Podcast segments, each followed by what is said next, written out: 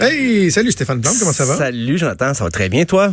Oui, euh, on parle beaucoup, beaucoup ces jours-ci. mais ça, ça, ça, a débuté déjà depuis quelques semaines. Oui, quand même. Mais euh, du dixième anniversaire du décès du grand réalisateur Pierre Falardeau. Oui, c'est ben, c'est aujourd'hui, donc euh, ça fait dix ans. C'était le 25 septembre 2009. Euh, on a souvent l'impression qu'on le connaît bien parce que ses paroles ont été rapportées, citées un peu partout. Euh, on savait que Pierre Falardeau aimait beaucoup les réalisateurs québécois comme Pierre Perrault, Gilles Groux, même en littérature Camus, Miron, Neruda sont cités abondamment dans son œuvre, mais des fois, c'est peut-être le mélomane en moi, mais je remarquais que Falardeau faisait des références à la musique ici et là, des fois dans dans ses films un peu. Et j'ai pensé, pour Disque dur, euh, parler avec Jules Falardeau, son fils, et il m'est arrivé ici la semaine dernière. Moi, je me disais, OK, on va parler de musique, on va s'enregistrer un peu, euh, on va parler du rapport que, que, que, ton père avait avec la musique, mais il est débarqué avec 11 vinyles qui appartenaient à son père. Ah oui. Donc là, c'était comme un, un trésor. Là. On découvrait des affaires. Je me sentais comme un petit gars. J'aimais bien parcourir avec lui. Euh, ben, il y avait des anecdotes pour chaque album. Et même, il y avait une cassette audio qui enregistrait parce que il disait, à une époque, son père était, il avait pas assez d'argent pour acheter des, des albums. Donc, il allait à la bibliothèque municipale il empruntait des vinyles, puis il copiait sur des cassettes. Euh, je me rappelle une cassette Archie Shep, du free jazz. Son père écoutait ça. Et ce qui est, ce qui est étonnant dans la discographie qu'il nous a proposé, c'est que vraiment, ça va dans tous les genres ah musicaux. C'est, c'est étonnant. C'est pas juste, mettons, Gilles Vigneault, Paul Piché, là, on pourrait croire avec son message et tout ça.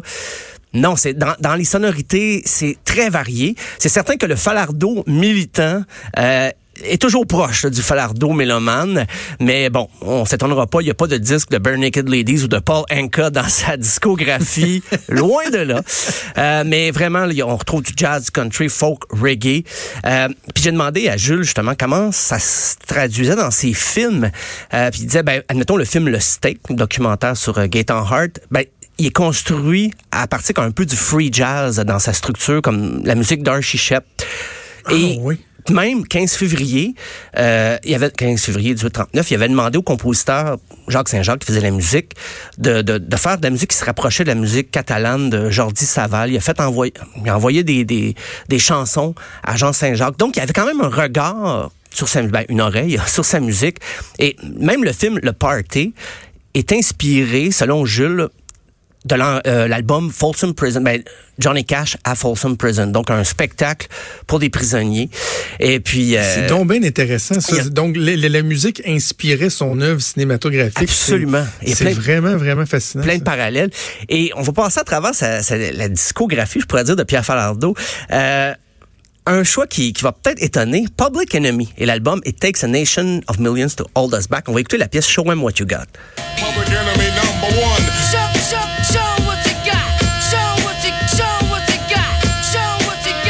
Quelqu'un qui a piton en arrière. Hein? C'est étonnant. euh, je lui racontais que lui a découvert ça dans les disques à son père. Lui, il avait 5 ou 6 ans.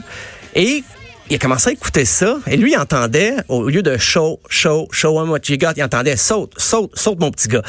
Et après ça, son père, il a expliqué que c'était plus que ça, Public Enemy, qu'il y avait des références au mouvement contestataire afro-américain, tout ça, comment ça avait forgé sa pensée. Puis parce qu'on n'imagine pas euh, Pierre Falardeau euh, sauter dans un show de hip-hop euh, aux premières rangées, mais il aimait le message, il aimait beaucoup ça. Et d'ailleurs, dans le hip-hop, je pense Public Enemy a marqué là, quand même la fin des années 80, puis c'est encore un, groupe qui est abondamment cité aujourd'hui. Euh, aussi dans le jazz, je parlais du, free jazz d'Archie Shep, mais Fela Kuti, jazz africain. Euh, encore là, c'est le message quand même. C'est parce que même sur les chansons instrumentales de Fela Kuti, on retrouve des titres comme Colonial Mentality, euh, ITT qui était International Thief Thief, mais qui était une référence à la compagnie ITT, International Telephone and Telegraph. Euh, puis Falardo, quand il écoutait un artiste de jazz, ben là, il suivait même sa biographie parce que Fela Kuti était emprisonné, il dénonçait la corruption, la dictature au Nigeria. Ça fascinait Falardo, donc il s'incrustait, il allait dans la musique même en, lisant sur le personnage. Parce qu'il aurait pu dire, ah ben sa vie est intéressante, mais sa musique me touche pas.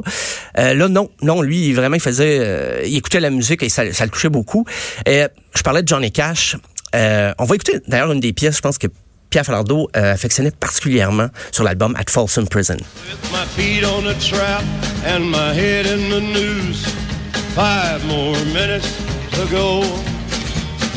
Up, Bon vieux Johnny Cash. Puis c'est Jules me racontait qu'il écoutait ça très c'est c'est vraiment son père qui a transmis euh, l'amour pour Johnny Cash et il dit la première chose en anglais que j'ai j'ai dit c'est Hello, I'm Johnny Cash. C'est la, c'est la- les premiers mots d'anglais qu'il a connus. Euh, sinon, ben, il y a toutes sortes d'albums. Quand je dis que ça allait un peu partout, il y a Jean Carignan. Ça s'appelle Tijan le violonneux. Mais là, c'est vraiment, je pense, les titres qui, les titres de, de chansons qui intéressaient Falardeau parce que c'est des titres comme, on parle d'un album du début des années 60, instrumental, mais avec des titres comme Maître chez nous, le, le rire Ah oui. de l'émancipation, la polka des patroneux. Euh, La polka des patronats. Et ça, ça fait, ça fait Pierre Falardeau. ça fait très Pierre Falardeau.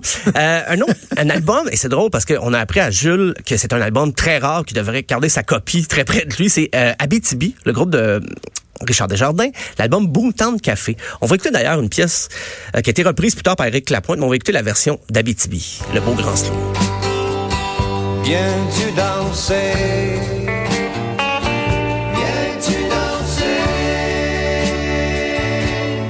Beau grand slow.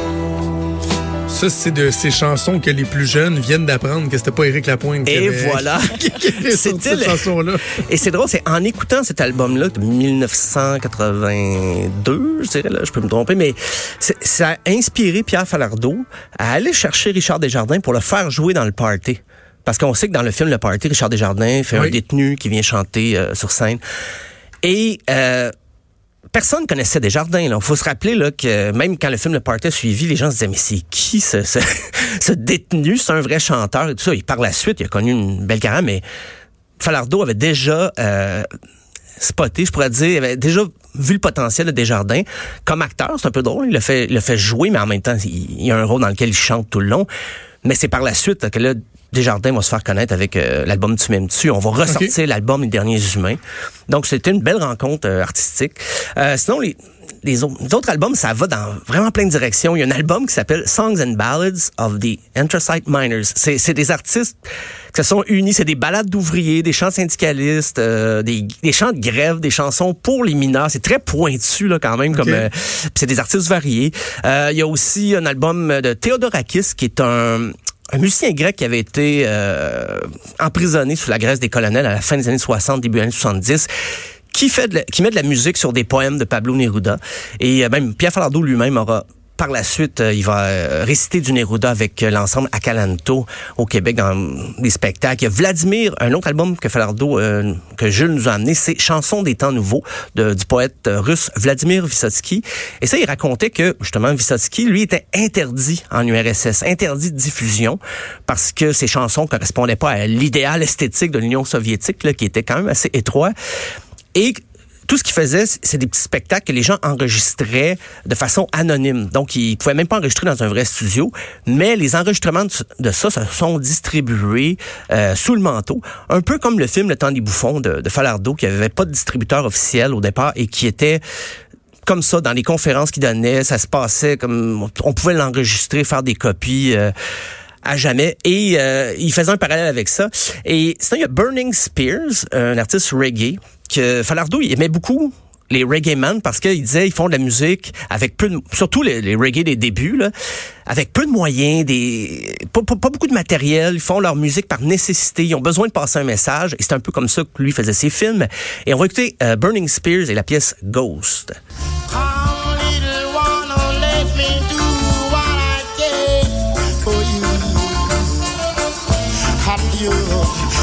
Oh, drôle, j'imagine pas Pierre Falardeau là, danser sur du reggae. Non, ben exactement d'un- album à l'autre, c'était très très très varié. Et le plus drôle, c'est que Jules nous a amené un vinyle qui était encore emballé, qui avait jamais été ouvert, mais c'était Pierre Elliott Trudeau, premier ministre du Canada. C'était un vinyle à l'époque qu'on donnait la période pré-référendaire. Euh, le vrai nom de l'album, c'est Pierre Elliott Trudeau, premier ministre du Canada 1968-1979. Euh, comme euh, quoi? disait, son- ben, c'était des discours sur la Constitution, Et sur... Pierre Falardeau avait ça? Oui, il y avait ça, mais à l'époque, on les donnait. Je crois parce que je pense que la campagne du nom donnait les albums. Et euh, c'est drôle parce qu'on dit premier ministre du Canada de 68 à 79, c'est parce qu'entre-temps, Joe Clark a été élu et finalement, Joe Clark qui sera pas au pouvoir pendant un an et Trudeau va revenir Mhm. juste avant le référendum de 80, il va être réélu parce que Joe Clark avait été élu avec un gouvernement minoritaire. Mais euh, la, la théorie de Jules, à savoir, à- pour expliquer pourquoi son père avait cet album-là, c'est qu'il il disait, c'est comme la maxime de, de Sun le, le- le penseur politique, il disait, tu dois connaître ton ennemi. Mais là, il dit, si, la- si le disque était pas ouvert, je pense qu'il il devait considérer qu'il connaissait assez bien. Fait qu'il n'avait pas besoin d'ouvrir l'album. Mais c'était euh, tout un voyage quand même de, de parcourir la musique de, de, de Pierre Falardeau Ben oui. qui, même, parce- même si on m'avait dit, oh, il aimait pas la musique tant que ça, j'aurais fait, ah ben, peut-être, mais il en parle un petit peu. Mais là, j'ai découvert, non, c'était un grand mélomane.